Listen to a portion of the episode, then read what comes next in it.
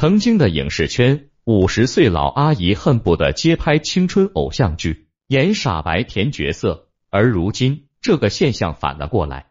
曾经的四小花旦赵丽颖开始起了现实题材年代剧，《幸福到万家》中的和幸福出生农村当保洁打拼事业，《风吹半夏》的故事发生在九十年代，女主许半夏经营一家废钢回收站，角色和时尚女星格格不入。杨幂在《谢谢你医生》中饰演海归医生萧燕，角色人设是一名医术精湛的女医生，终日以白大褂示人。就连热衷于古装奇幻、现代爱情偶像剧的迪丽热巴，也开始拍起了当代检察剧公诉精英。可以看出，这些影视资源顶天的一线女星都在甩开角色的壁垒，尝试转型。这意味着，曾经的那套思路现在已经行不通了。影视圈寒冬的这几年，他们已经深刻意识到炒流量。立单身年轻人设成为了圈里最低级的玩法，究其原因，还不是近几年流量演员尝尽了影视寒冬的苦头，而那些不讲究流量、只追求实力的戏骨们却越来越吃香了。影视寒冬到来前，资本往往只能看到眼前的利益。多少年了，总是新人胜旧人，流量胜戏骨。可到了今年，戏骨们的春天总算是回来了。从前是金鸡无力百花残，水漫金鹰雕玉兰。几大电视电影奖项在过去几年里因频频关照资源咖、流量明星，触发了众怒，俨然已经失去了公信力。今年有了些许改善，最起码奖项的花落谁家大体上服众了。几位抱得奖项归的演员，也令观众为之扬眉吐气了。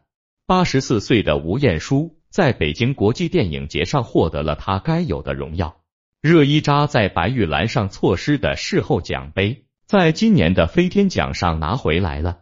四年前被流量花旦占据的金鹰奖事后，今年也还给了樱桃。排除奖项，看这些年在年轻演员群体中风靡的剧集，也能印证戏骨的扬眉吐气。在引起追剧全民热潮的庆余年里，陈道明、吴刚。田雨等戏骨的推拉是不可取代的精彩之处。觉醒年代、山海情两部主旋律剧集获得年轻人的青睐，更离不开精良制作与戏骨们的精良演绎。二零二二初播出的人世间，更是将全员老戏骨当做了宣传的招牌。前不久的底线也如法炮制了人世间的营销方案，用戏骨阵容刷了一波观众缘。天下长河。大博弈等剧也可以称之为实力戏骨演员们的狂欢。种种迹象表明，在影视界寒冬未过的时节里，戏骨群体又成了快宝。与之形成强烈对比的是，从流量池里挑演员的剧集。由杨幂与陈伟霆坐镇的《胡珠夫人查无》此剧，激不起讨论度。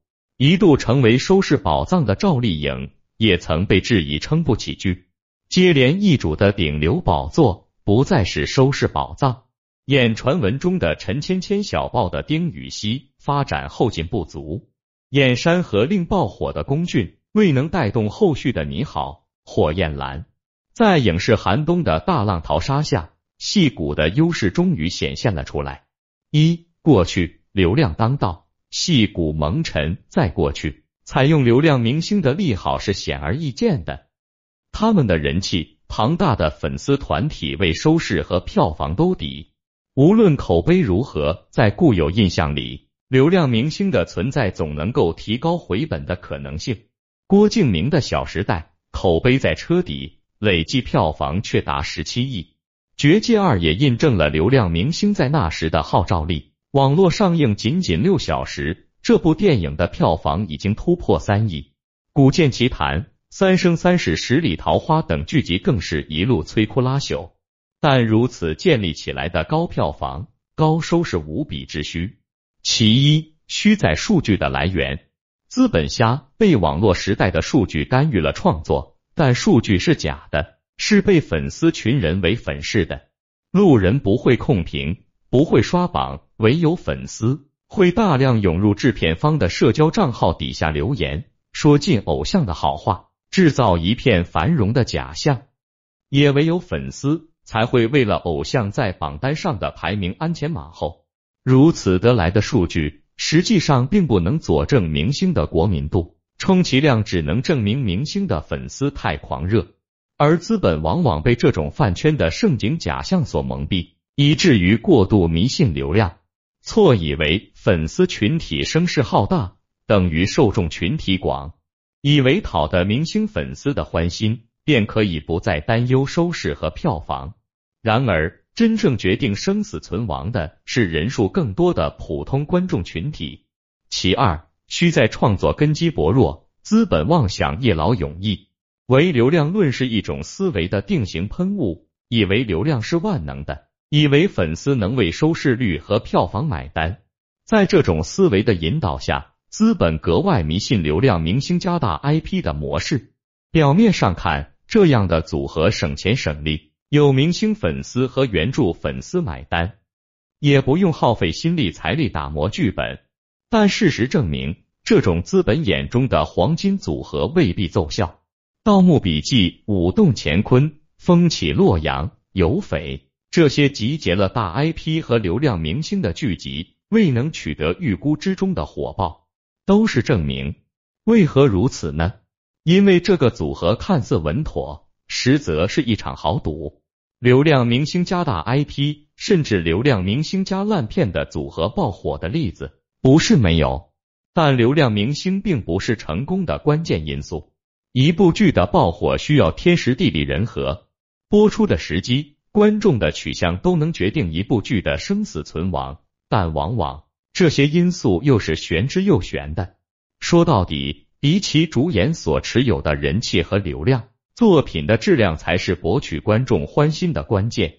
质量不行，主演流量再大，IP 受众再广，也无法撑起收视率。质量过得去，即便未能爆火，也可以收获细水长流的口碑。无法从定式思维里抽身的制作方，试图一比一复制流量加 IP 的模式，以期回报。长此以往。消耗的是观众缘和自身的创造力。影迷为作品着迷，粉丝迷的则是偶像包装出来的形象。把这个群体当作受众，当作创作的目的，结果便是把目光聚焦在了流量演员身上，忽略了剧本的打磨。失败的例子不在少数了。但资本被流量这阵风吹迷了眼，怀揣着侥幸心理，频繁投注，以为尝试的多了。总能抓取到幸运，如此一来，就造成了烂片烂剧横行。在这种死局下，戏骨们被意外重伤，他们要么为甘心流量明星抬轿，要么另寻出路，到直播间里捞回些养老金。如今拨云见雾，戏骨回春，这样的局面到了今日有了缓解，至少戏骨们在现实主义题材里占据的江山。小鲜肉们是难以撼动的。为何会发生这种改变？原因无他，资本终于尝试到了急功近利的后果。最直观的是不赚反赔。影视寒冬显现之前，流量明星吃香又得瑟，粉丝宠着他，把他抬得很高很高，难免造成自我认知偏差，错把人气当本事。随着他们的暴雷，资本也自食恶果。煮熟的鸭子说飞就飞，清簪型的投资高达五亿打了水漂，操场耗资两亿打了水漂，再就是流量没有从前值钱了。早在影视寒冬正式到来之前，唯流量论就在市场中得到了反驳。耗费三六亿，鹿晗主演的《上海堡垒》收不回本；耗费四亿，鹿晗主演的《择天记》在口碑上翻车。鹿晗与关晓彤的定情之作《甜蜜暴击》给了观众的眼球一记暴击。光是这一位顶流明星的失灵，就可以证明靠流量明星带动热度的操作已经过时。流量明星的号召力早已不复从前。就拿最早吃到流量红利的杨幂来说，早年间她凭一己之力可以带火《古剑奇谭》《翻译官》《三生三世十里桃花》等剧。她完成对赌协议，从打工人晋升资本的经历也为人称道。但在这一过程中，他不管质量，频繁接戏，在偶像剧里打转，演技套路化且毫无长进。一切尘埃落定时，他就需要为当初的急功近利买单了。短时间内，他消散的观众缘和灵气难以回血。近期播出的两部剧就说明了问题。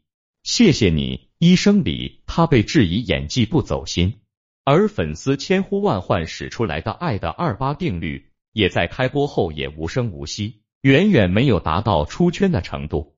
另一个原因是流量明星的泛滥与贬值。流量明星这个概念刚刚出现在众人视野的时候，的确很值钱，能归属于这个概念的明星。商业价值与国民度都已经首屈一指，但在往后的发展里，流量明星的产出周期缩短了，隔两个月就能产出一部爆剧，一部爆剧动辄产出两个流量明星。前两年还没阵亡的选秀节目，也带着不少少男少女入了行。忧愁的是，流量摸不透，此一时彼一时，许多明星不知道怎么突然就火了，许多明星。不知道怎么突然就凉了。从粉丝心理上看，市面上的偶像越来越多，也意味着注意力分散，不值得把心力倾注在一个人身上，为其冲代言冲榜。从观众心理上看，流量明星早已经和演技差、质量低挂钩，任用流量的作品给人烂戏的刻板印象，倒不如看老戏骨飙戏舒心。无论是顶流的号召力削弱。还是流量明星这个标签贬值，都指向了一个事实：观众硬气起来了，不那么好糊弄了。与演技浮皮潦草的流量明星们相比，诚诚恳恳演戏，为观众奉上优质影视作品的戏骨们，自然是讨喜的多。明星与普通人的收入差距本已经天差地别，普通人在操劳生计之余上网冲浪，还要看流量明星糊弄是演戏。躺着把钱赚，怎么不叫闹心？谁都不喜欢被糊弄。从流量明星身上得不到的尊重，在老戏骨身上可以得到。切换到资本的角度，任用老戏骨的好处也显现了。影视寒冬需要的不是干巴巴等待春回大地，而是需要摸清市场的需求，及时调整策略，提质量，显然是打出招牌和留住观众的前景提要。与深度剧本适配的是业务能力抗打的戏骨群体，而非演技浅薄又不得观众缘的流量明星。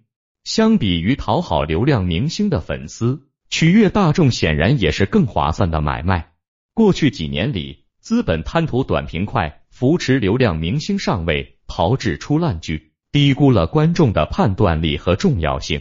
长久下来，观众审美需求的提高。对流量明星的不满都浮现在了收视率和口碑上。明白人都知道，普通观众的反应比粉丝递上的榜单更有说服力。摔了这么多次跟头，挨了观众那么多记耳光，他们终于明白，人气不是挑选演员的唯一指标。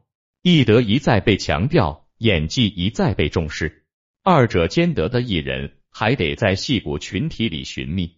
你看，兜兜转转，时间给出了答案。管谁红极一时，最终屹立不倒的还是戏骨。流量明星瞄准的是时代的风口与契机，戏骨们专注的是戏剧本身。前者可以得意一时，但依托的东西飘忽不定，不用风吹，走两步就散。反倒是戏骨怀揣着在任意实现都能安身的本领，无论大环境如何，总有一席之地。就像刘松仁说的那样，我不在乎有没有得奖，也不介意被人拎出来被人比较，反正再过几年，别人已经不见人影了，但我还在继续工作，何必在报道里与人争一日的短长呢？